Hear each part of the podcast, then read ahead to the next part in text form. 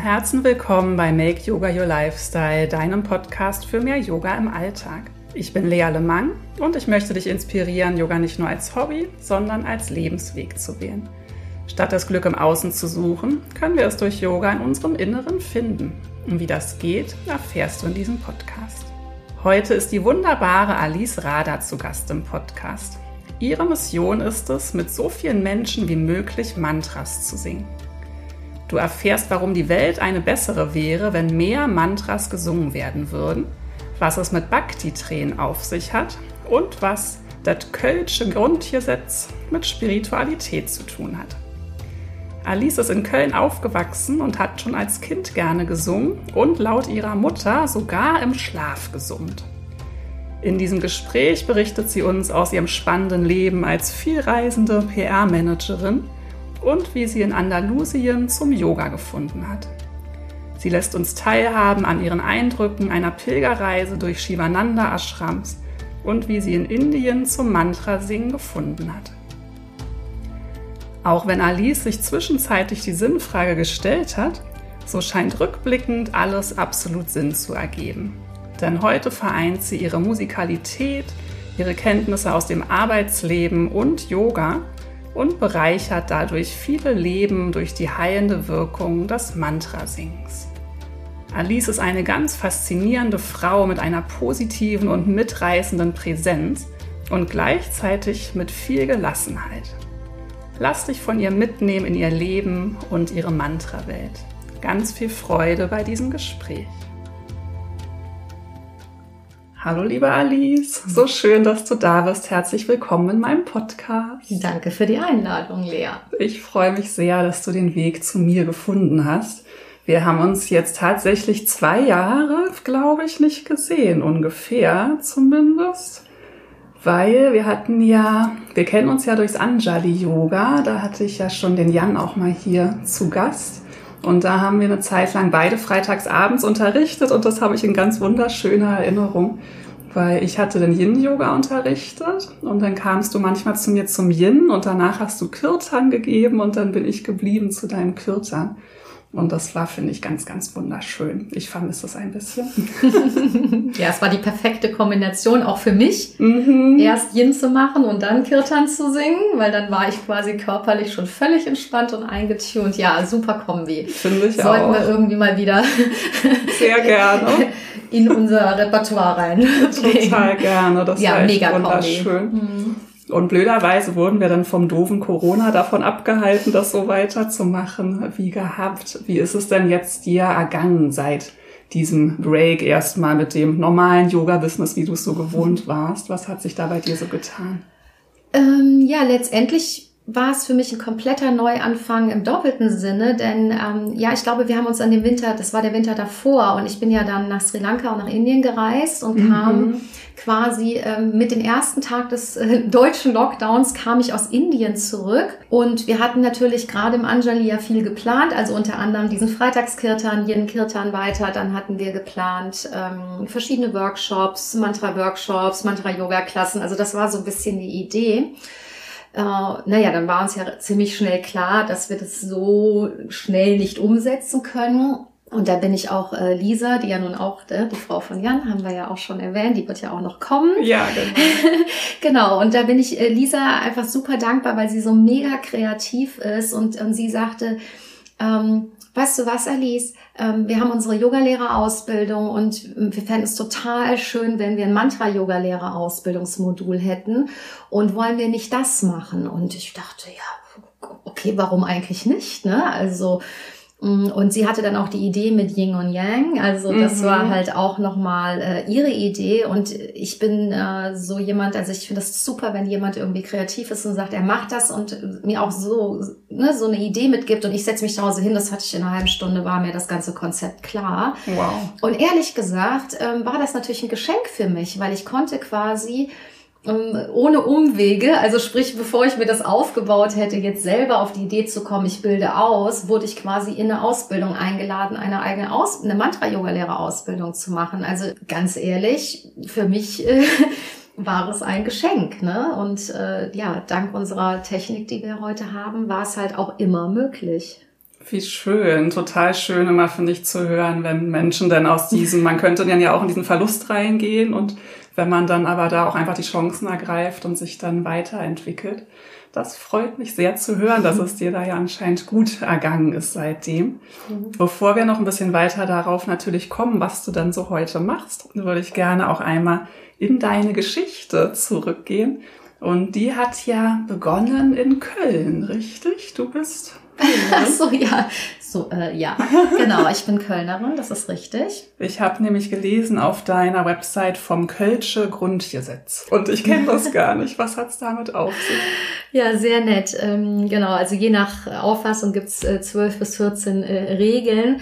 Und die sind einfach so lebensfroh. Und eins, das wahrscheinlich jeder kennt, ist, dass es kütt wird kütt. Ne? Mhm. Also es mhm. kommt, wie es kommt. Ne? Mhm. Und es hätte noch immer Jodje Jange. Mhm. Und ne, es wäre noch immer, es ist immer noch alles gut gegangen. Und da muss ich ganz ehrlich sagen, das ist passt eigentlich genau auch, als ich zu meiner ganzen Lebensgeschichte und auch zu dem, äh, was wir, worüber wir gerade gesprochen haben. Also ich bin jemand, die Situation ist, wie sie ist, ne? Et kütt wie et kütt. Mhm. Und ich mache einfach das Beste draus, ne? Und es hätte noch immer gut gegangen. Also das heißt, ich habe mich irgendwann mal hingesetzt und gesehen, dass, dass da wirklich viel Spiritualität drin ist. Ja, ne? Also ähm, es ist so ein bisschen lustig, aber es, es drückt halt auch eine Gelassenheit aus. Mhm. Ne? Oder was mir auch gut gefällt, ist also, äh, mach Idiot, aber nicht so oft. Ja, mhm. Das heißt also, mach es gut, aber übertreibe es nicht. Ja, ah, und das ist ja auch, unsere Yoga-Balance, ne? Genau, ne? ja. ne? dass wir sagen, hey, also ne, wir sind yogisch unterwegs und äh, jetzt sitzen wir hier und essen einen Schoko-Hafer-Keks. Ne? So ja. Äh, ist ein Unterschied, ob ich zwei esse oder die ganze Packung. Ja. ja? Also um jetzt ja. einfach ein Beispiel zu nennen, was jeder kennt. Also das heißt, mm, ich bin als Kölsche quasi mit dem Grundgesetz oder Grundgesetz mhm. äh, äh, geboren und es hilft mir selber immer mal wieder so. Es hängt bei mir auch zu Hause. Das heißt, ich kann dann auch immer noch mal nachgucken. Ach, wie schön. Dann ja. bist du ja schon irgendwie yogisch geprägt, auch wenn es im engeren Sinne noch nicht an Yoga, glaube ich, zu denken war. Exakt. Aber an Singen war auch in Kindertagen dann bei dir schon zu denken, oder? Das hatte ich, glaube ich, schon. Singen und Musik sind ja. schon recht früh bei dir dabei gewesen, ja. ne? Ja, ich komme aus einer musikalischen Familie auch. Also meine Mutter spielt Klavier, mein Vater hat Saxophon gespielt. Und äh, meine Mutter sagt, ich hätte als Kind schon immer gesummt. Also ich glaube, ähm, auch beim Schlafen. Mhm. Und ähm, heute, ne, mit dem, was wir alles studiert haben, wissen wir ja auch, dass Summen, Singen ja auch das Nervensystem beruhigt. Also ich hatte, glaube ich, ganz früh für mich schon gemerkt, dass also über die Musik und den Klang, äh, dass es für mich gut funktioniert. Und ich war dann tatsächlich auch auf einem Musikgymnasium. Also das mhm. heißt, ich habe ja eine, eine musikalische Ausbildungslaufbahn sozusagen in Köln absolviert. Okay. Ja, eigentlich als Vorbereitung auf die Musikhochschule in Köln. Das wollte ich aber dann nicht. okay, du bist dann zum Studieren nach Lüneburg gegangen. Genau. Ne? Und dann hast du dich aber entschieden, ins Berufsleben erstmal einzusteigen, statt den Musikweg weiter zu verfolgen. Genau, es ist eigentlich ganz spannend, denn ähm, der Musikweg, der für mich vorgesehen war, wäre ja Profimusiker gewesen, mhm. aber natürlich im klassischen Bereich. Und also mhm. also machen wir uns nichts vor. Mit Klavier und Gesang ist der, naja, ich will das Wort nicht sagen, also es, es gibt viele, viele Menschen, die wirklich das sehr, sehr viel besser dann machen als ich. Und äh, aber für den klassischen Bereich, ne? Und das ist auch wirklich ganz mhm. wichtig. Also ich habe ihn auch immer geliebt, weil er sehr strukturiert ist. Es ist alles ne, Takt und Struktur und alles. Aber ich habe für mich gemerkt, ich brauche mehr Freiheit und habe mich ja dann entschieden, nicht selber sozusagen ähm, Musiker zu werden, sondern Kulturwissenschaften zu studieren mit Public Relations, was damals ja noch ein ganz neuer Begriff war, mhm. und sozusagen Musiker zu vermarkten. Ne? Okay. Also das war so ja. ein bisschen der Hintergedanke war, wenn ich selber nicht derjenige bin, der auf der Bühne steht, dann gehe ich in die Kulturvermarktung. Mhm. Das war die Idee. Das ist ja auch eine schöne Idee, weil du natürlich dann trotzdem mit deinem musikalischen Hintergrund auch ein sehr gutes Verständnis für die Menschen dort hast. Und ähm, wie war denn so dein Leben dann in diesem Job? Weil den hast du ja gelebt. Ne? ja, genau. Also fast zehn Jahre lang habe ich dann in der PR-Branche gearbeitet. Angefangen habe ich tatsächlich, indem ich ähm, damals bei Carsten Janke ein Praktikum gemacht habe. Das ist hier in Hamburg einer der größten Konzertveranstalter. Mhm. Also da war ich im Veranstaltungsbusiness und Tournee. Das fand ich auch super spannend. Mhm. Und dann habe ich die Möglichkeit gekriegt, ins Künstlermanagement von Jasmin Wagner, Aka wow. Blümchen, zu ja, gehen. und habe da wirklich dieses Künstlermanagement erleben können. Und ich habe halt das gemacht, was ich auch so gerne machen wollte, diese Pressetermine, also Radio, Fernsehen, Interviews begleitet, äh, eine ganze Tour. Das hat mir unglaublichen Spaß gemacht und äh, mir auch sehr, sehr viel geholfen. Und als ich dann auch, und da habe ich auch meine äh, Magisterarbeit, habe ich auch über Künstlermanagement geschrieben. Mhm. Und als ich dann fertig war, das ist jetzt natürlich auch so ein bisschen Hamburg und äh, branchenintern, das war äh, der Moment, wo Universal beschlossen hat, von Hamburg nach Berlin zu ziehen. Und wir haben ja hier Warner und Edel, also wir hatten ja drei große Plattenfirmen in Hamburg, mhm. wo eigentlich so ein Job relativ sicher für mich war, ne? dass man mhm. halt eine mhm. Künstlerbetreuung in der Plattenfirma macht, ja, in der Presseabteilung ja, mm. mit dem Wegzug von Universal nach Berlin war irgendwie klar, das wird jetzt nichts. Und nach Berlin wolltest du nicht? Das ist ja meine nein. Heimat, deswegen muss ich da mal nachfragen. Stimmt. Nee, war zu dem Zeitpunkt, äh, nein, also ich war äh, ganz klar in Hamburg gebunden mhm. durch eine Partnerschaft und habe mich dann dafür entschieden, man kannte halt durch die Musikbranche, ist man gleich in der Eventbranche, PR-Branche, Hotels. Also es ging sehr, sehr schnell und das ist auch ein bisschen was, was du vorhin auch schon angesprochen hast. Also ich muss, ich habe wirklich das große Glück, dass ich nie Jobs in meinem Leben suchen musste. Mhm. Also oder Dinge, die ich mag, für die ich bezahlt werde, sind immer zu mir gekommen. Toll. Und so auch mein erster PR-Job. Also mhm. das heißt, ähm, die suchten jemand, um Nike Woman einen deutschen Markt einzuführen okay. und Hotels zu betreuen. Mhm. Fünf-Sterne-Design-Hotels. Und das war dann, dann habe ich gedacht, Moment, naja, du hast ja PR gelernt, ob du jetzt Menschen vermarktest oder Produkte. Das mhm. Handwerkszeug ist ja das gleiche. Mhm. Und habe quasi, ähm, ja, angefangen, indem ich die Markteinführung von Nike Woman in Deutschland betreut habe, in wow. der Agentur. Also das war schon irgendwie äh, ein ein, großer Schritt, genau. Klingt sehr stressig, oder? Also war das irgendwie 80-Stunden-Woche oder äh, wie kann man Ja, also Agentur vorstellen? ist nicht Unternehmen, das mhm. war auch mhm. sehr, sehr schnell klar. Also ähm, ja, die große Liebe zur Arbeit sollte vorhanden sein ich meine, ich war Anfang 20, da hat man die Energie, ne? Das hat mhm. Spaß gemacht. Also Nike ist ein Global Player. Es war einfach super cool, auch, äh, ne, muss man ganz ehrlich sagen. Ähm, auch die Hotels und die Reisen haben mir großen Spaß gemacht, ne? Also in der Weltgeschichte rumzufliegen. Also wo warst du so unterwegs? ja, also die ersten Sachen, das war eher auch so Spanien, Gran Canaria. Äh, und später hatte ich eine Luxushotelgruppe, die aus Mauritius kam. Und ich war also einige Male auf Mauritius. Ich mhm. war auf den Malediven. Also da, wo andere Urlaub machen, ja, konnte ich sozusagen äh, arbeiten. Aber dann war es halt auch so, wenn man eine Reise gemacht hat, dann ist man sonntags losgeflogen. Die Flüge waren teilweise nur einmal die Woche. Äh, ups. dann kommt man Sonntagabend zurück und kommt Montag ins Büro und alle beneiden einen, dass man eine Woche auf Malediven war, aber dass man nicht geschlafen hat, wenig mhm. Jetlag hatte, das hat keinen interessiert. Ne? Also dafür gab es ja keinen Ausgleich. Also das wäre ja eine normale Arbeitswoche gewesen da hast du keinen Tag Ausgleich gekriegt. Ne? Und ja auch nicht wirklich Privatleben. Ne? Also ich bin auch beruflich gereist, längst nicht so weit und so, aber schon, ähm, wenn ich nur deutschlandweit unterwegs war, habe ich gemerkt, okay, ich kann gar nicht selber ein Hobby regelmäßig unter der Woche haben. Bei Verabredungen mit Freunden muss man immer, ich muss noch mal meinen Arbeitskalender gucken.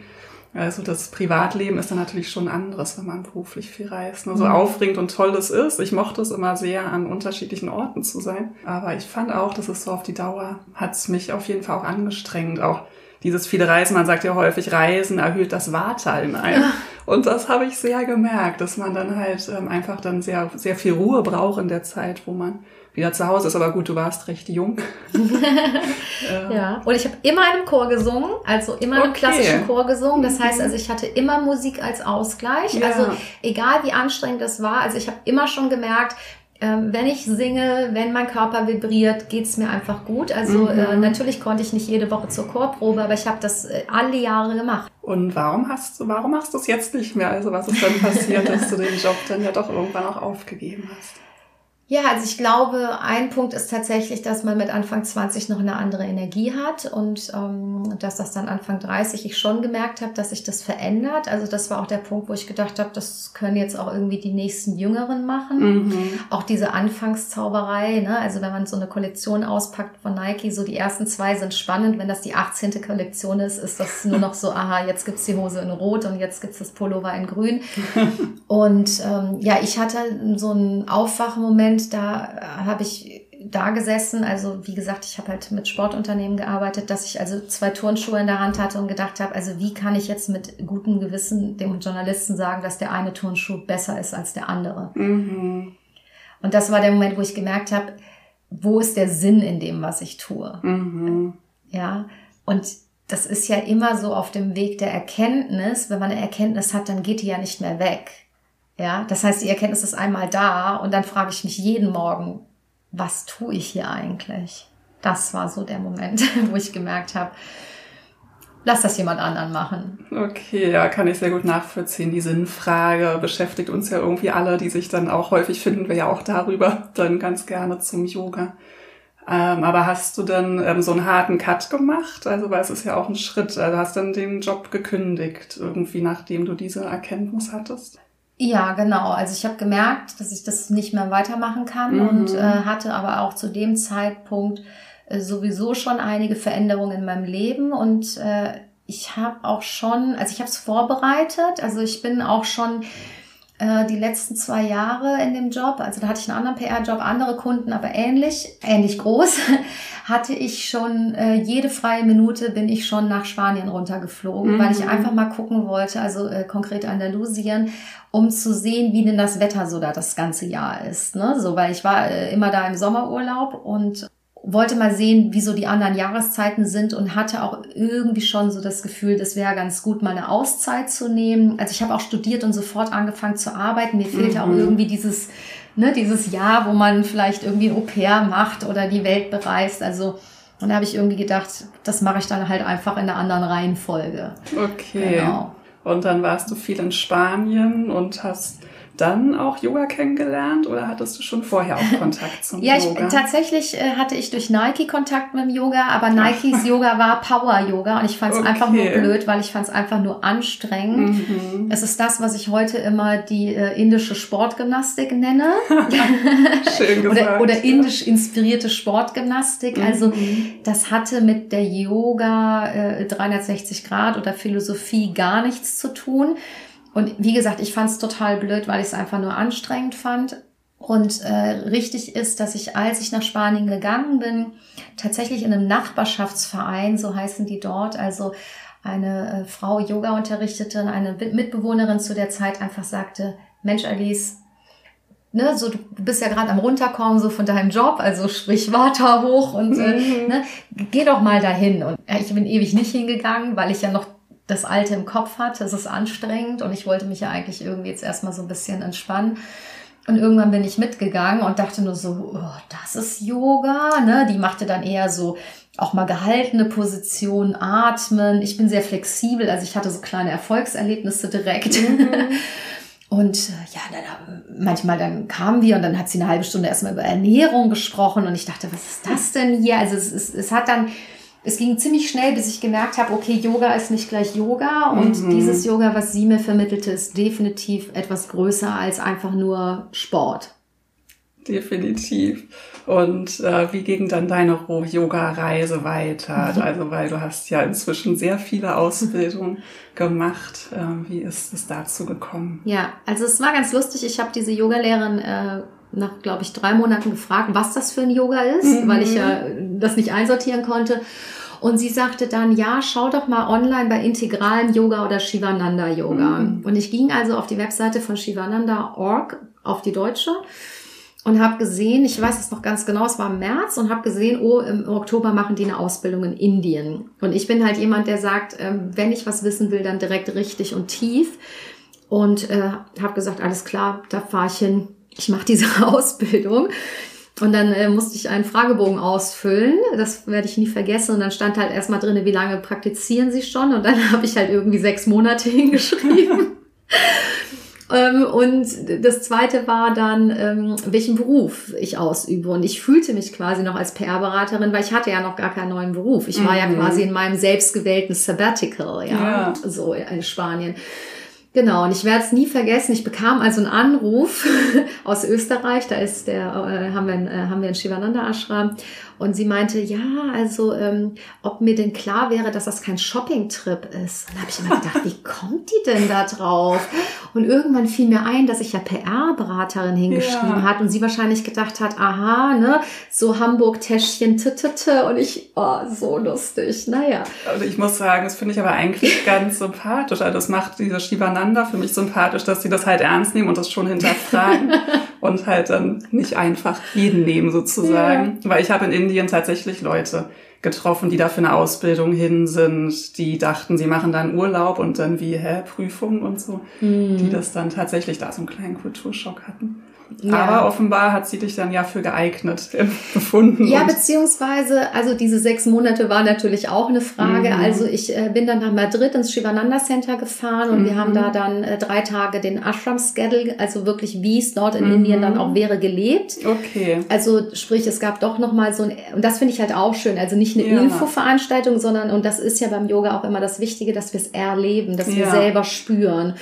Und ich habe sofort gemerkt, das ist genau meins, das finde ich total super und äh, bin dann quasi ein Jahr, nachdem ich mit Yoga angefangen habe. Also ich hatte, bin dann einmal die Woche halt eben äh, dort ins Nachbarschaftscenter gegangen und dann hatte ich mir schon Bücher gekauft. Dann habe ich schon jeden Tag auf dem Balkon die Sachen, ne, wo ich wusste, okay, mhm. ähm, sozusagen für mich selber studiert und gemacht. Also wenn ich sage studiert, das kommt immer noch aus dem Spanischen, also ausprobiert für mich. Ne? Ja. Ne? Also Self-Study. Ja, ja also, genau. Im Englischen ich habe jetzt genau richtig, das ist immer so. Äh, ja man kann sich das immer nicht vorstellen. Am Anfang denkt man, ach Gott, äh, diese Leute, die immer die Sprachen wechseln. Aber ich habe nur mal zehn Jahre mehr in Englisch, dann in Spanisch als in Deutsch gelebt und zurück in Deutschland nach zwei Jahren. Es gibt immer noch so Worte, die ich, äh, ja. Ich finde, das Zehn Jahre ist eine lange Zeit einfach. Als Zeichen für Europa darf man auch jetzt immer mehr die Sprachen vermischen, finde ich. Danke.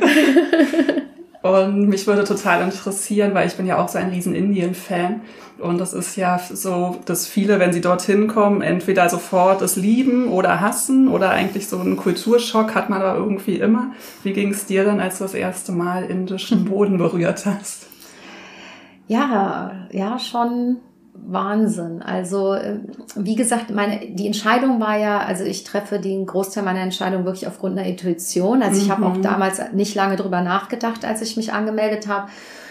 Und ähm, man hörte halt über Indien zu der Zeit mit Frauen alleine reisen und so. Also ich habe das äh, so ein bisschen safe für mich gestaltet. Das heißt, ähm, also ich wusste, äh, dass ich vom Flughafenhotel abgeholt werde, wir mit dem Shivananda-Bus dahin fahren. Also es war alles so organisiert. Ich mhm. habe auch noch mhm. zwei Wochen eine Pilgerreise mit denen danach gemacht. Also und wir waren ja immer in der Gruppe. Also dadurch fühlte ich mich schon mal wohl. Ja. Und ich war ja vorher schon viel gereist ja, Indien ist nochmal eine andere Hausnummer, definitiv. Mhm. Und vor allen Dingen, also ich bin ja in Delhi angekommen und es ist einfach, also ich habe wirklich, ich habe äh, New York, Tokio, alles Großstädte, aber also Delhi ist einfach nochmal anders. Also da ist, ja, Delhi also ist heftig. Ist wirklich heftig, exakt. Äh, das war schon gut, dass ich das in der Gruppe gemacht habe. Ne? Wir sind ja nach Vrindavan gefahren und ähm, haben dort die Ausbildung gemacht, also in dem Ort, in dem Krishna ja aufgewachsen ist. Und die Altstadt ist wirklich wie vor 100 Jahren. Also mhm. da fließt wirklich äh, das Abwasser noch durch die Straße. Mhm. Also das ist, äh, pff, ja, Ne? so, aber wir sind sofort in den Ashram rein und das ist so, ähm, wie auch energetisch habe ich das sofort gespürt, wie das so ein sicherer Ort ist, wie hohe Energie ist. Also mm, ich hätte mir das gar nicht anders vorstellen können, äh, ein, ein Yoga-Teacher-Training nicht in Indien zu machen. Also ich könnte es ja. mir noch jetzt hier in einem Ashram vorstellen, mhm. aber, ja, nee, also für mich war immer ganz klar, also ich brauche auch äh, einfach diese, diese Energie, dass das dort gelebt wird. Das, ne? so, also, Geht mir ja, genauso. Ja, also das ist, ja, das war für mich ja auch immer total klar. Ähm, ich bin neugierig, weil ich war bisher nur in dem einen Shivananda Ashram in Südindien, in Kerala. Mhm. Und ähm, wie war denn jetzt dort in dem Ashram ja. die Stimmung? Du kennst ja das, glaube ich, im Süden auch. Genau, ne? da war ich ja noch genau vor zwei Jahren. Also mhm. genau jetzt um die Zeit bin ich ja wiedergekommen. Das war tatsächlich sogar ein Wunsch von mir, nochmal mhm. diesen Ashram zu sehen, weil ich so viel darüber gehört habe. Genau. Mhm. Und der ist ja, ne, damit man kurz einen Vergleich hat, also der ist ja äh, im Grünen, mhm. offen, es ist warm, ähm, es ist äh, Shivananda Ashrams sind bunt, das mag ja. ich ja sehr gerne, ne? Es ist ja alles immer sehr bunt und, und fröhlich und äh, unsere Swamis sind lustig. Also das ist mhm. etwas, was ich bei Shivananda wirklich immer sehr äh, genossen habe. Und gerade in Indien auch die Durchmischung der Inder mit den Europäern. Also das ist ja alles so sehr, sehr nice, genau. Ähm, in Vrindavan haben die einen Ashram gemietet. Also sprich, es war kein Shivananda Ashram. Das heißt, wir, es war dort nicht diese typische Shivananda Ashram Gefühl. Also mhm. ich war in mhm. mehreren, also es gibt wirklich so ein Grundgefühl. Mhm. Für mich war es allerdings, ähm, ja, von der, von der energetischen Seite eigentlich viel interessanter in dem Ashram zu sein, wo wir waren. Ähm, Ashram heißt ja nichts anderes als Kloster. Ne? Also an diesen Räumlichkeiten, denn das war ein Bhakti-Ashram mhm. und es wurde von morgens bis abends, äh, wurde da Klingklöckchen und Mantras gesungen. Also das heißt, der im ganzen Ashram schwirrte schon diese, diese Bhakti- und Mantra-Energie mhm. und, und diese Krishna-Energie. Das mhm. heißt, das hätte ich in einem Shivananda-Ashram gar nicht gehabt. Das heißt, ja. ähm, das ist ein indischer Musiker, der die Srima Bhagavatam, so heißt sie, also die Geschichte von Krishna und Radha, das haben wir dann auch abends, äh, oh, über fünf Tage abends uns angehört. Damals fand ich das wahnsinnig anstrengend und lang. Heute würde ich mich freuen, wenn ich es nochmal hören würde. Ähm, also sprich ein, ein, ein großes Werk, wo immer wieder Geschichten erzählt werden und musiziert und getanzt. Also es ist ähm, diese Stimmung war dort im Ashram, mhm, also vorherrschend, ja. So, deswegen ähm, ja hatte ich einfach so direkt so einen Türöffner. Mhm. Und dann hast du ja deine Liebe zu diesen Mantren und Kirtan gefunden, richtig? ja, also äh, wer den Shivananda-Ablauf äh, kennt, also wir haben morgens und abends einen Satsang, wo alle zusammenkommen und der beginnt mit stiller Meditation und danach wird äh, 20 Minuten lang gesungen. Und ich muss ganz ehrlich sagen, es war von Anfang an für mich das totale Highlight. Also mhm. es war meine mhm. absolute Lieblingszeit des Tages äh, ich habe halt sofort gemerkt, das ist es und ich fühlte mich irgendwie so frei und abgeholt. Total schön. Ähm, kurzer Ausflug. Ich weiß gar nicht, ob es dir bewusst ist, aber heute, wo wir uns treffen, es ist ja Freitag, der 18.3., heute ist Holi in Indien.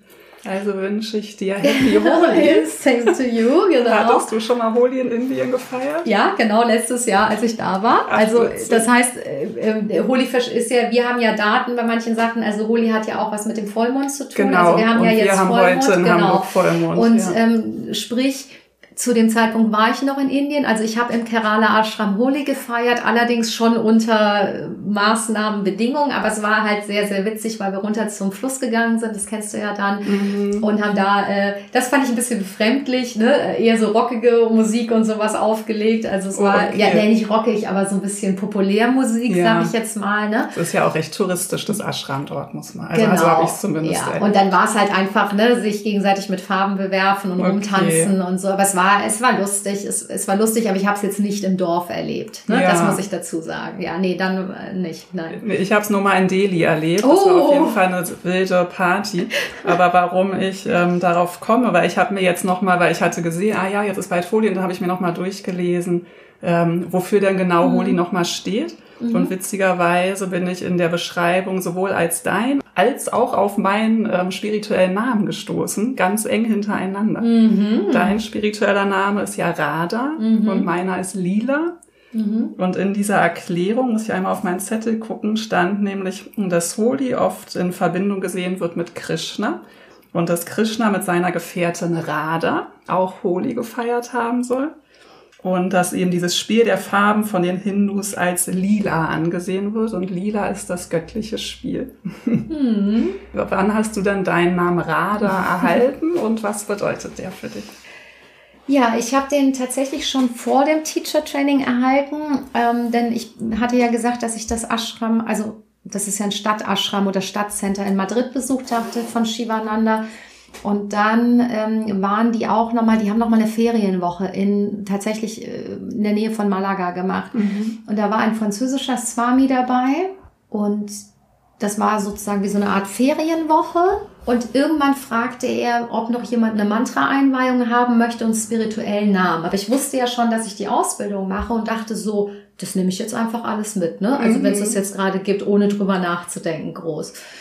Und dann fragte er halt eben, ähm, welches, welches, was mein Thema wäre, hat mir so vier, fünf vorgeschlagen. Und ähm, das kommt jetzt wieder mit den Sprachen. Auf Spanisch hörte sich das dann halt eben anders an. Er hat es sozusagen universelle Liebe oder unconditional love genannt. Mhm. Und dann habe ich gesagt, ja, das ist es so. Ne? Also das, das ist das Thema, was mich anspricht. Und ähm, die Swamis setzen sich ja hin und meditieren sozusagen, bis sie eine Eingebung kriegen. Also die nehmen deinen Namen, wie du heißt, in die Hand meditieren und dann kriegen sie eine Eingebung, wie der Name ist. Und ich hatte wirklich gar keine Ahnung. Ich habe das Zettel bis heute behalten. Also ich bekam also den Namen La Adorable de Krishna, also die von Krishna geliebte oder die mhm. Krishna anbetet. Und ähm, zu dem Zeitpunkt wusste ich weder, wer Radha noch Krishna ist. Also nicht wirklich in Gänze, aber es hat quasi meinen ganzen Bhakti-Weg vorherbestimmt, ja.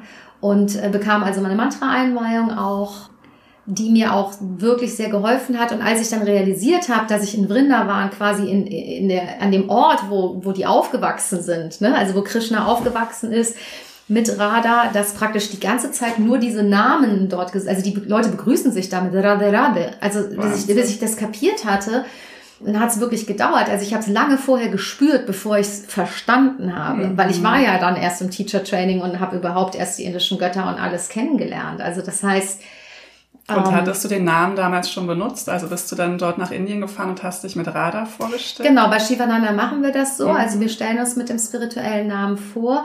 Und äh, das andere wirklich irre ist, dass ja da im Teacher Training 130 Leute aus der ganzen Welt waren. Also wir hatten verschiedene Sprachen. Und auch dort wurde eine Mantra-Einweihung angeboten und ein Name. Und ich meine, wir waren in Vrindavan und es sind wirklich der Großteil Frauen gewesen, die in der Ausbildung waren. Es hat niemand den Namen Radar gekriegt. Wow. Und ich dachte, das ist ja irre. Also das, das ist, ist, ja Wahnsinn. Ja. Ne? Weil sie also, wiederholen sich ja durchaus. Natürlich, mal. natürlich. Und, ja, schön. Ja. Ähm, für alle, die jetzt nicht ganz so tief im Thema drin stecken, können wir noch mal kurz an die Basics gehen. Was ist denn so ein Mantra überhaupt, falls jetzt jemand da wirklich noch nichts mit anfangen kann? Ja, äh, heute wird's ja schon gebraucht, wenn du sagst, das ist mein Tagesmantra ist, ne, ich bin heute fit. so, mhm. das ist das im weitesten Sinne. Ne? Wenn wir uns mit Yoga beschäftigen, dann beschäftigen wir uns auch mit Sanskrit und Mantra ist ein Sanskrit-Wort, äh, das aus zwei Teilen besteht. Und das Ma kommt von Mana, also Mind, der Geist, und Tra ist ähm, Werkzeug. Also es bedeutet sozusagen ein Werkzeug des Geistes. Und in der Yoga-Philosophie bedeutet das für uns, dass wir ein Werkzeug haben, um den Geist zu beruhigen. Mhm. Also so wie Yoga Asana das wäre. So ist Mantra praktisch ein anderer Weg, diese Gedankenwellen ähm, zu beruhigen. Und es gibt ja ganz viele Mantren und du hast gerade davon schon gesprochen, bei der Mantra-Weihe bekommt man ein eigenes persönliches Mantra. Braucht dann jetzt jeder sein persönliches Mantra oder was gibt es noch für Mantren? Ja, also nein, nicht jeder braucht ein persönliches Mantra. Ich finde, das sollte auch einfach eine Entscheidung sein und man spürt das und dann kann man sich ja auch, egal in welcher Yoga-Tradition, einfach fragen, wer die Einweihung machen kann ich, äh, ne, ich bild ja selber aus, also ich finde, heutzutage, wir haben ja so einen Trend, den ich auch wirklich sehr begrüße, dass man erstmal guckt, so wer bin ich eigentlich?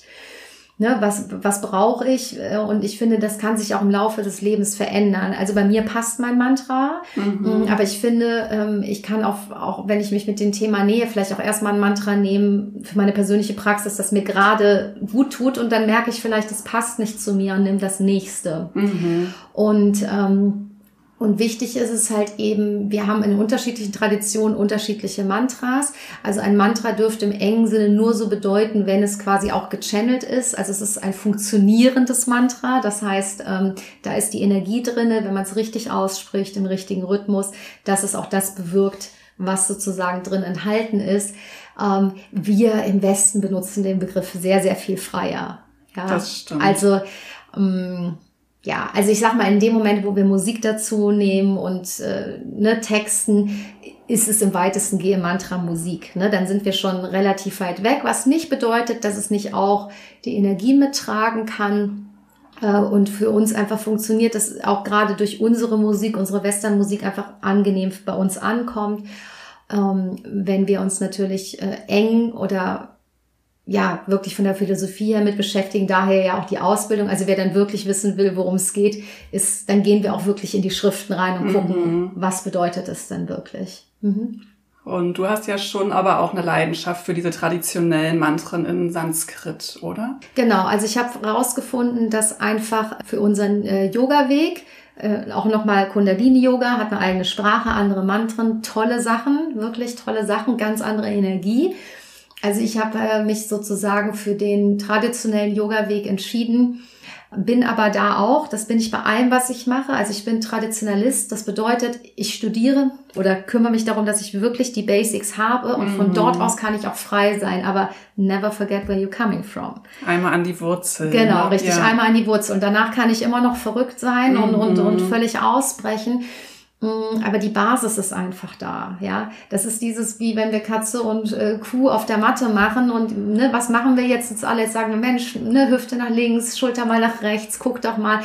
Das haben wir am Anfang nicht gemacht. Da hat man mhm. nur nach vorne und hinten unterrichtet, ganz geradlinig. Aber ich finde, diese Bewegung darf ich kennen, ja, bevor ich anfange, kreativ zu werden. Und man ja. kann auch immer wieder da, also wenn ich mich verrenne, ich kann immer wieder zum Ursprung zurückkommen. Ja, das ist mir ganz wichtig. Gesagt, also ich liebe ja. einfach, ich liebe die Tradition und aus der Tradition mit dem Wissen und dem Respekt der Tradition gegenüber in die Freiheit zu gehen. Sehr schön, sehe ich ganz genauso. Ähm, kannst du noch mal sagen, warum dieses Sanskrit so eine besondere Bedeutung hat oder was das mhm. besonders mit einem macht? Also, wir, Mantra ist ja nur ein Sanskrit-Wort ne? mhm. und äh, letztendlich ist es ja so, dass die Veden in Sanskrit sind und ich würde zum Beispiel auch sagen, ne, also da bin ich halt eben nicht der Experte, aber Buddhismus kommt ja auch aus den Veden.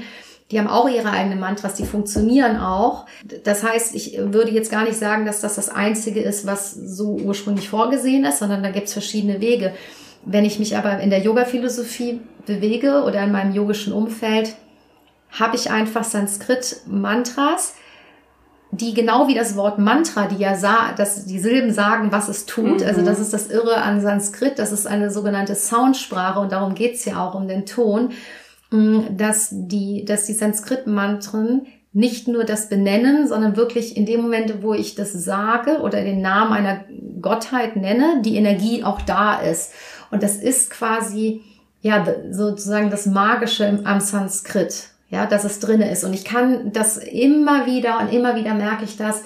Hm, es gibt ja auch einen Trend, dass man Mantra singt und das dann zum Beispiel übersetzt ins Deutsche oder ins Englische. Und das habe ich auch eine Zeit lang gemacht und ich habe gemerkt, die Energie ändert sich komplett. Mhm. Ja, also man singt ein Mantra, übersetzt, singt die nächste Strophe übersetzt in die Sprache. Also die Magie ist dann weg.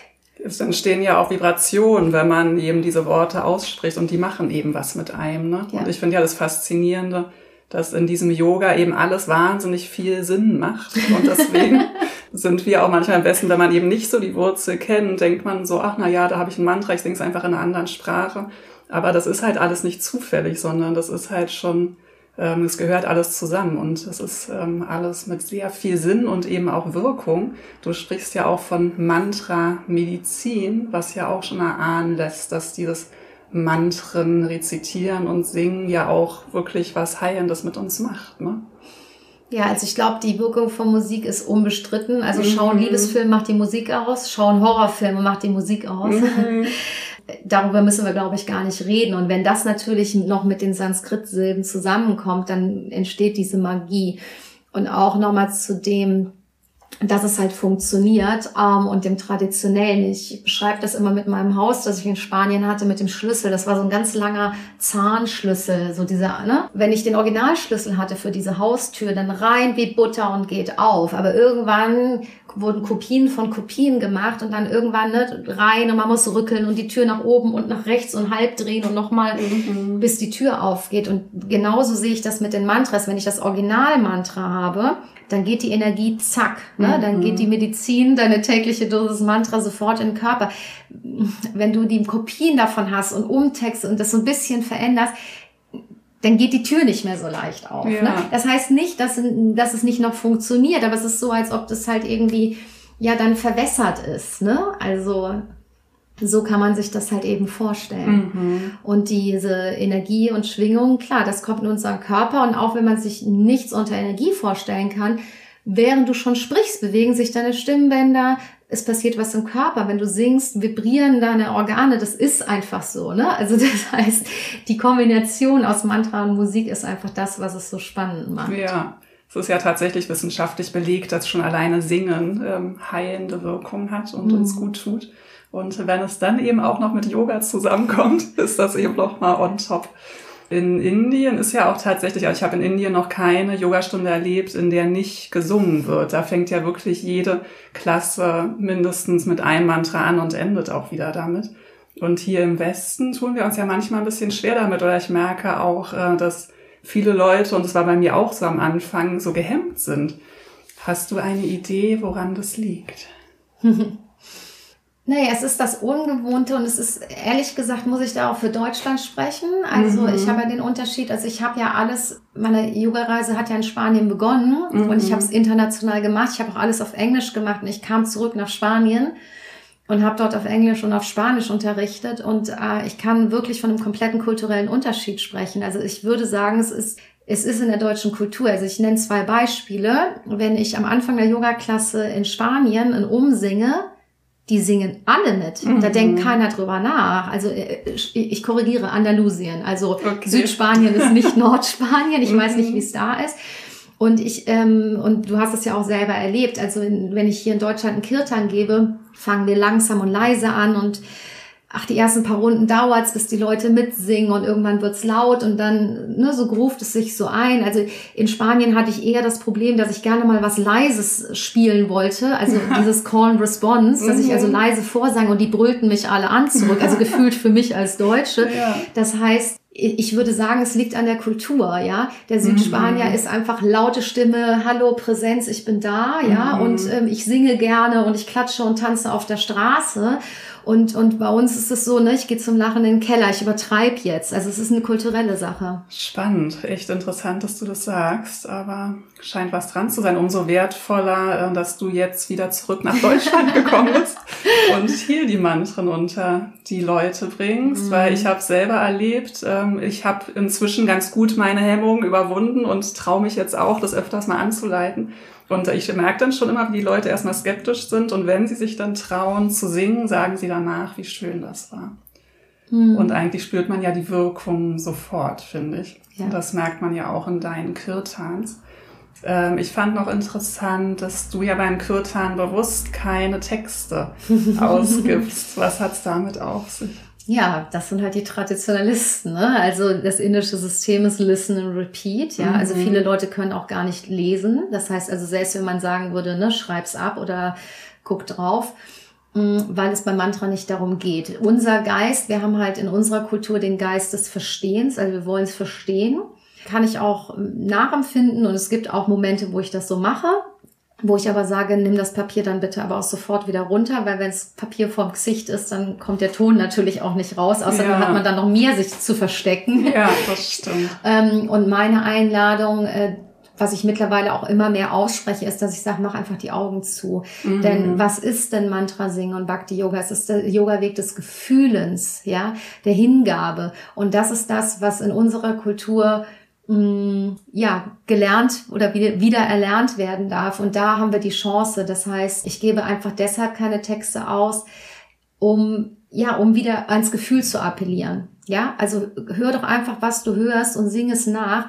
Haben wir alle gemacht. Also als wir kein Englisch konnten, haben wir Songtexte von Aha nachgesungen. Ich habe keine Ahnung gehabt, welches Wort ich gesungen habe. Aber mhm. wir haben mhm. gehört und wir haben nachgesungen. Genauso können wir es mit Mantras auch machen. Ja, die funktionieren nicht dadurch, dass ich verstehe, worum es geht, sondern sie funktionieren durch die Energie, die in ihnen getragen wird. Und das ist dann immer so meine Einladung.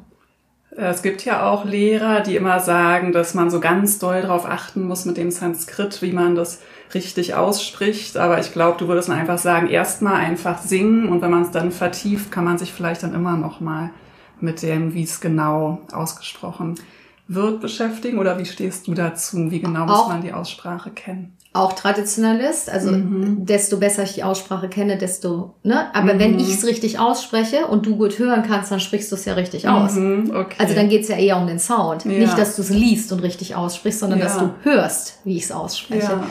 Nee, bin ich auch absolut äh, davon überzeugt, sage aber dann halt im zweiten Schritt, ganz ehrlich, Dasselbe Mantra wird in Nordindien schon anders ausgesprochen als in Südindien. Mhm. Also weiß ich wirklich, was die richtige mhm. Aussprache ist. Also ich habe in allen meinen Schriften immer stehen nach bestem Wissen und Gewissen.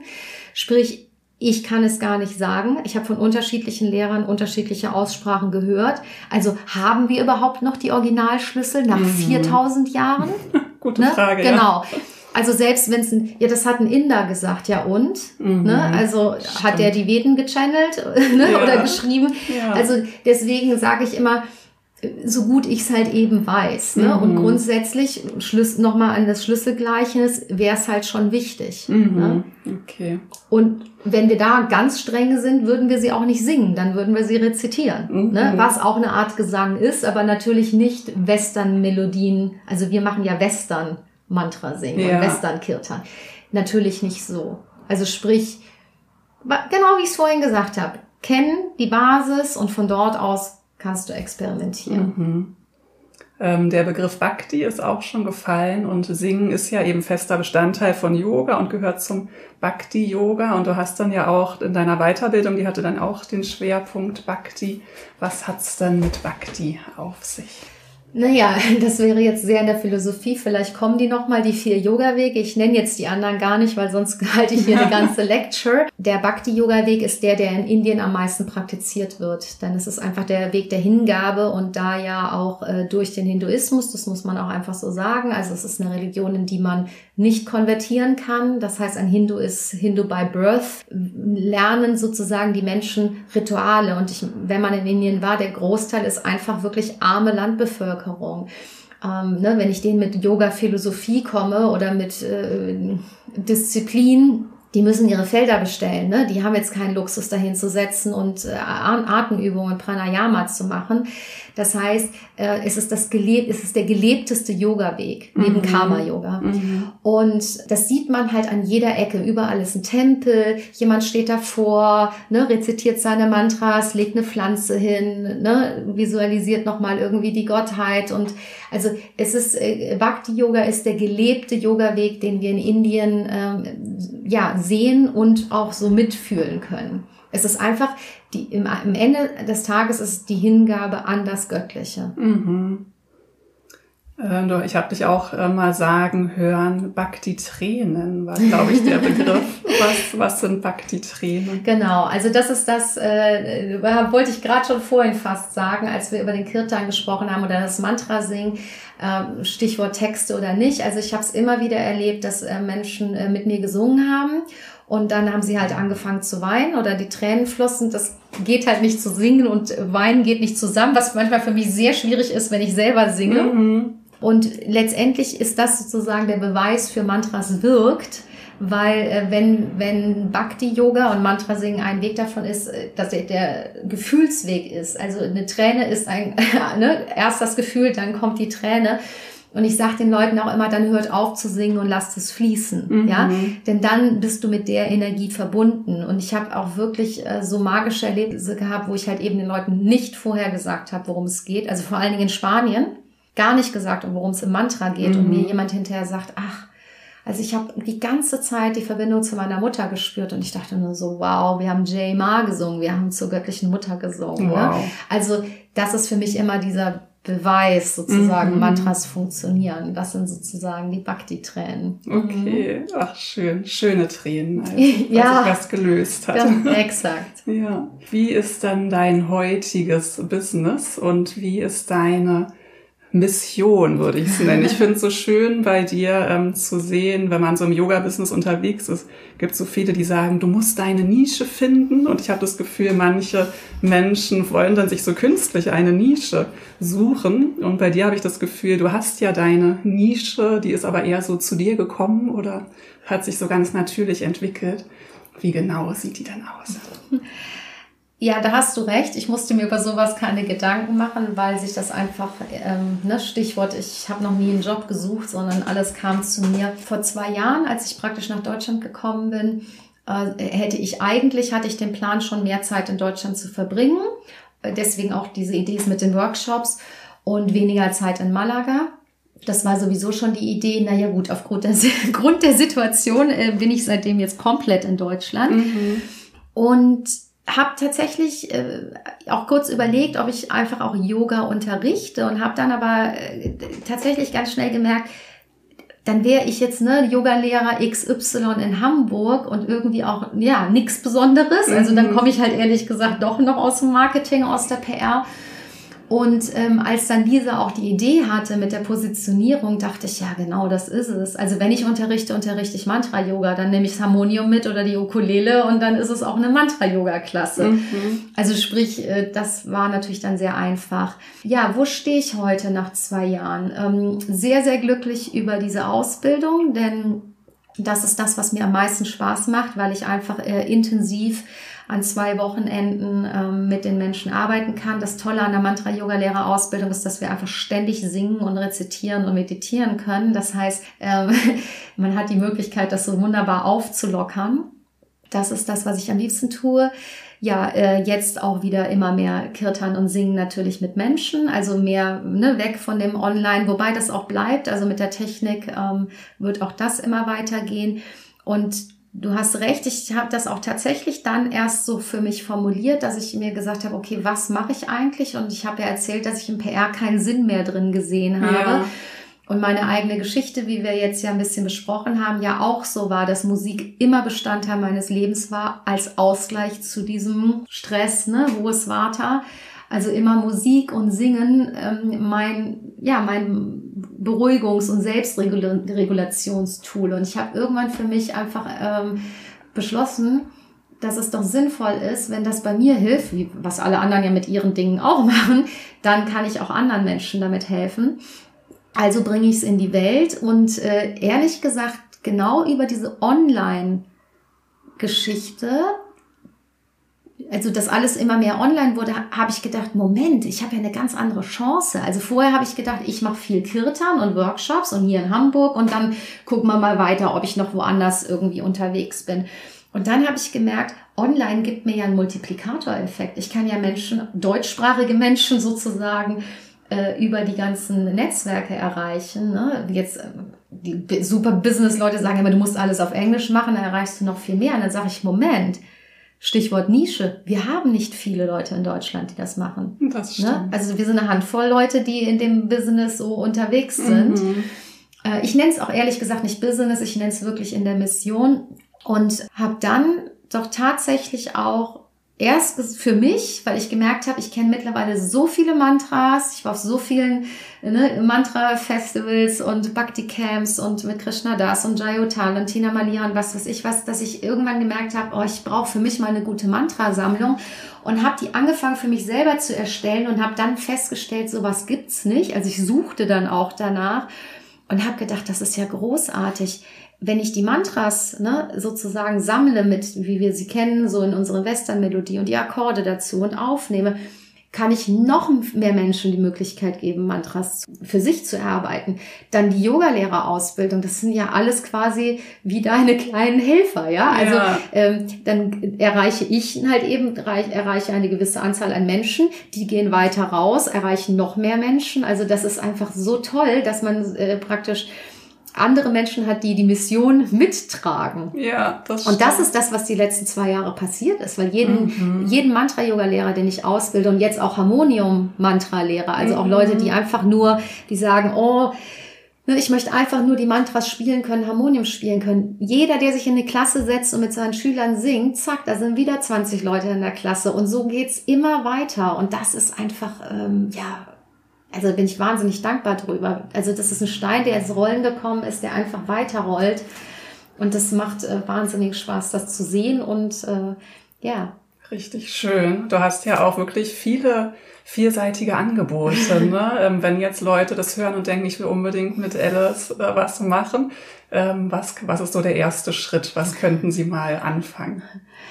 Ja, also wer sich halt eben als äh, Mantra, also als Lehrer wirklich das in seinen Unterricht integrieren möchte oder einfach nur Lust dazu hat, also die Mantra-Yoga-Lehrerausbildung ist das Herzstück, mhm. weil wir einfach in diesen sechs Tagen alle Gottheiten durchgehen, alle wichtigen Mantras, viel singen, viel Philosophie, Mantra, Yoga, Kirtan, alles drinne ist. Also ich bin ja so jemand, der mag Intensivausbildung. Ich habe mhm. immer Intensivausbildung gemacht, also ne, Monat im Ashram, eine Woche hier, eine Woche da und so biete ich es auch an. Und ähm, gerade in Deutschland habe ich halt gemerkt, dass es immer mehr Menschen gibt, die halt gerne Harmonium spielen möchten und auch Gesang, weshalb ich äh, sozusagen die Leute können es mit mir machen, indem sie ne, zum Wochenende kommen. Äh, je nachdem, manche Menschen haben schon Klavier gespielt, haben schon sozusagen eine, eine Grundlage. Ne? Für die habe ich die E-Box gemacht mit den Videos dazu. Mhm. Und äh, die Mantrasammlung ne, für Anfänger, die Mantrasammlung für Fortgeschrittene. Ich habe mittlerweile für Leute, die ein Harmonium kaufen, jetzt verkaufe ich auch noch Harmoniums. Ne? Also das heißt, also all das kam zu mir. Irgendjemand ja. sagte, Mensch, wenn du das machst, dann kannst du auch gleich Harmoniums verkaufen. Ach ja, stimmt. Ja, okay, dann verkaufe ich jetzt auch noch Harmoniums. Okay. Und äh, ne, dann habe ich auch noch einen Videokurs aufgenommen für Leute, die einfach ein Harmonium kaufen und überhaupt nicht wissen, wo drücke ich drauf. Ne? Das können die einfach zu Hause erarbeiten. Als Selbst Selbstlernkurs. Richtig, als Selbstlernkurs. Und was ich überhaupt nicht vermarkte, weil das ist halt bei mir, ich ehrlich gesagt, ich mache super viel wenig Werbung für mhm. diese ganzen Sachen. Also gerade die Online-Produkte, das, das finden die Leute irgendwie selbst. Okay. Und für die Hamburger, die haben halt immer den Vorteil, wenn mich jemand halt dann kennenlernt. Also ich gebe auch privaten Gesangs- und Harmonium und so weiter Unterricht. Okay. Und, ne, und das mache ich natürlich dann so ganz entspannt nebenher. So. Können sich jetzt die genau. Hamburger freuen, die gerade genau, also das noch nicht die, wussten. Genau, wer, wer sozusagen äh, möchte und ähm, ja, dem das wert ist sozusagen, der kann auch äh, mit mir one-to-one -one arbeiten. Schön. So, und das publiziere ich gar nicht, weil mhm. das sind Dinge, die ergeben sich einfach, weil du die Leute kennenlernst und dann mhm. fragen sie und dann kommt man halt irgendwie zusammen. Mhm. Also das mhm. ist, ähm, wie ich es schon von Anfang an erwähnt habe, ich brauche nicht danach suchen, es kommt einfach zu mir. Ne, die richtigen Menschen kommen sowieso zu mir. Ja. Was dir bestimmt auch wichtig ist, vermute ich jetzt einfach mal, wenn du auf die Tradition Wert legst, ist es ja bestimmt auch Yoga irgendwie für dich selber im Alltag zu haben. Und mir persönlich geht's ja immer so, seit ich jetzt auch mein eigenes Mantra habe, ist mein Fokus total auf dem Meditieren.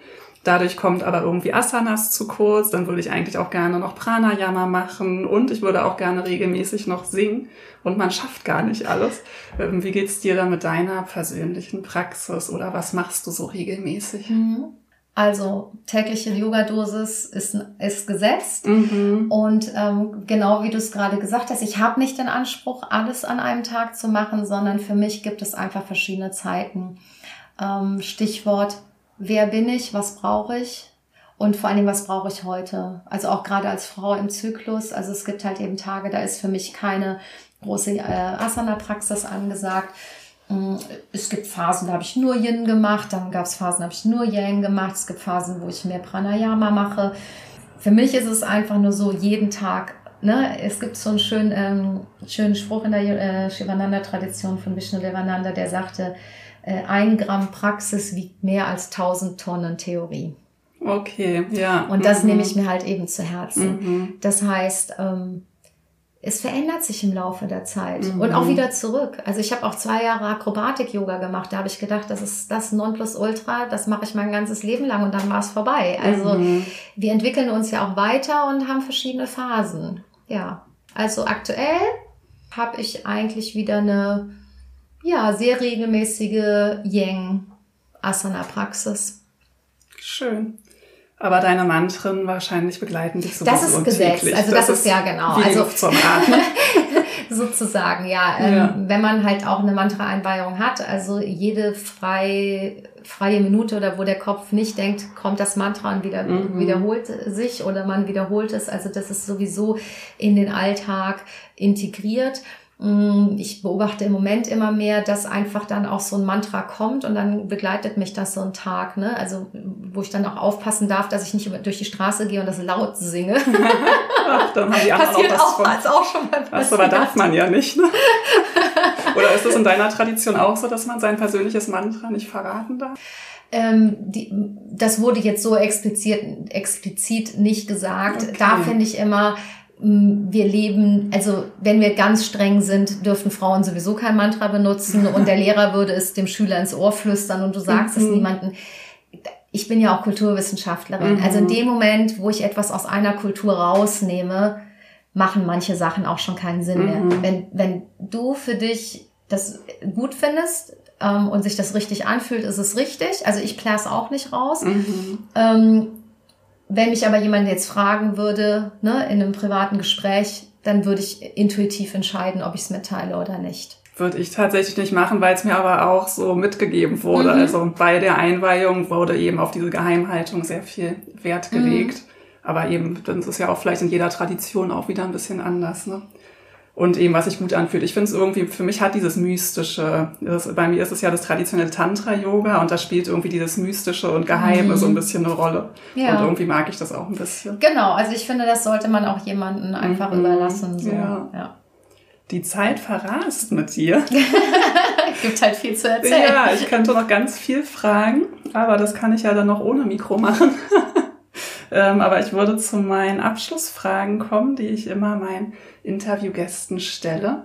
Und zwar, wenn jetzt jemand zuhört, der vielleicht noch nicht ganz so weit ist auf seinem Yoga-Weg und der gerne Yoga in seinen Alltag integrieren mag, was hast du denn für einen Tipp? Was könnte der vielleicht verändern, um mehr Yoga zu leben, fernab von der Matte? oder fernab mhm. vom Studio. Mhm. Ja, das ist, äh, wenn die Leute mich fragen, wie viel Yoga machst du am Tag, dann sage ich, ähm, ich lebe Yoga. Also ich kann es nicht beziffern. Mhm. Ähm, um es wirklich runterzubrechen, würde ich es einfach Achtsamkeit nennen. Ja. Also einfach das, was du tust, mach dir bewusst, was du gerade tust. Das wäre für mich der erste Schritt für mhm. Yoga. Ja, richtig schön. Äh, es gibt ja so viel Missverständnisse beim Yoga, hatten wir ja auch schon ein bisschen, dass es eben in Indien so anders ist als hier im Westen. Dann gibt es irgendeinen Yoga-Mythos, irgendwas, was häufig über Yoga gedacht wird, ähm, was du für nicht richtig hältst, mit dem du gerne aufräumen magst. Ich glaube, die gängigen sind schon, die wirst du auch hier im Podcast haben, mit denen wird schon aufgeräumt, dann würde ich mich wahrscheinlich wiederholen. Ich nehme jetzt tatsächlich mal einfach ähm, Mantra es wird tatsächlich immer noch so gesagt, also Mantra ist zusätzlich zu Yoga. Und da muss ich halt sagen, das stimmt nicht. Mantra ist im Yoga enthalten. Du ja. kennst es halt nur noch nicht. Mhm. Beziehungsweise in dem Moment, wo du ein Ohm in der Yoga-Klasse gehört hast, ist es ja in deiner Praxis. Mhm. Also das wäre sozusagen für mich der Mantra-Mythos, den ja. ich gerne weg. Also Mantra ist nicht zu Yoga, sondern es ist Bestandteil von Yoga. Sehr schön. Das sollte man auf jeden Fall klargestellt haben. Danke dir dafür. Und noch eine Abschlussfrage für dich persönlich, die ich den anderen nicht stelle. Hast du vielleicht ein Mantra, was du gerade gerne teilen würdest, wo du das Gefühl hast, es passt vielleicht jetzt zu dem Gespräch oder in diese Zeit, was den Hörern vielleicht gut tun würde? Mhm. Magst du uns das verraten? Ja, tatsächlich, also gerade zur aktuellen Zeit. Also ich ähm, denke, wenn wir auch uns fragen, was ist das Ziel von Yoga? Ne? Und ich habe es ja vorhin auch mit Mantra schon gesagt, also das Beruhigen der Gedankenwellen. Und ähm, für mich kommt dann halt auch immer gleich der Zustand des innerlichen Friedens. Und ich habe ja auch meine Mission so formuliert, dass ich gesagt habe, also ich glaube wirklich fest daran, dass wenn mehr Menschen Mantras in ihren Alltag integrieren, singen, spielen, von mir aus auch zuhören, einfach die Welt ein friedlicherer Ort ist. Also davon bin ich zutiefst überzeugt. Und Frieden beginnt mit mir. Ne? Also es geht um meinen innerlichen Frieden. Und wir haben halt in der Shivananda-Tradition das Om Namo Narayanaya, das ähm, ja regelmäßig rezitiert wird, um sozusagen, ja, dann wird es jetzt so ein bisschen mythisch, aber dass man halt eben sagt, wir spannen praktisch wie ein energetisches Friedensnetz um die Welt. Und egal, wo ich das gerade chante oder rezitiere, wird es immer eine Person geben, die es auch gerade wiederholt und dadurch sind wir schon zwei, drei und dann potenziert sich das und multipliziert sich das. Schön. Magst du es noch einmal sagen für alle, die es noch nicht kennen? ja, ich kann es ja mal äh, dreimal rezitieren. Om Namo Narayanaya Om Namo Narayanaya Om Namo Narayanaya Wie schön, wundervoll. Da haben jetzt alle einen kleinen Eindruck schon mal bekommen, wie schön es ist, sich von dir besingen zu lassen, aber vor allem dann auch mit dir zu singen. Ich danke dir so sehr, dass du Mantren in die Welt trägst und dass du uns hier an deiner Lebensgeschichte und deiner Mission teilhaben lassen hast. Fehlt dir noch irgendwas zum Abschluss des Gesprächs? Nein, ich finde, du hast so tolle Fragen gestellt, Schön. dass ich irgendwie alles unterbringen konnte, was mir wichtig ist. Ja, prima, vielen Dank. Ich danke dir. Vielen Dank für die Möglichkeit. Das ist ja auch ein Multiplikator für mich jetzt, äh, die Mantras und äh, bisschen weiterzutragen. Vielen Dank. Ich danke dir. Ja, das war das wunderbare Gespräch mit Alice. Ich nenne sie immer wieder aus Versehen Alice, aber sie hat mir versichert, das macht ihr nichts aus. Wir saßen jetzt gerade noch gut zwei Stunden weiter bei mir zu Hause, haben Tee getrunken und gequatscht. Und meine Wohnung ist jetzt noch ganz angefüllt mit der wunderbaren Energie, die sie mit sich bringt. Ich hoffe, du bist jetzt hoch motiviert, dich mit Mantren zu beschäftigen, mit Singen. Und du hast natürlich in der Podcast-Beschreibung die Links zu Alice. Da ist es wieder, Alice, Alice. Und kannst sie auf Facebook finden, auf Instagram, kannst auf ihrer Homepage vorbeischauen. Sie hat auch einen ganz tollen YouTube-Kanal. Und ihr lag auch noch am Herzen, das ähm, hatten wir während des Podcasts vergessen, noch zu erwähnen, dass natürlich es auch noch einen ganz einfachen Weg gibt, sich den Mantren zu nähern, indem man sie einfach hört. Das kann man quasi zu jeder Zeit überall.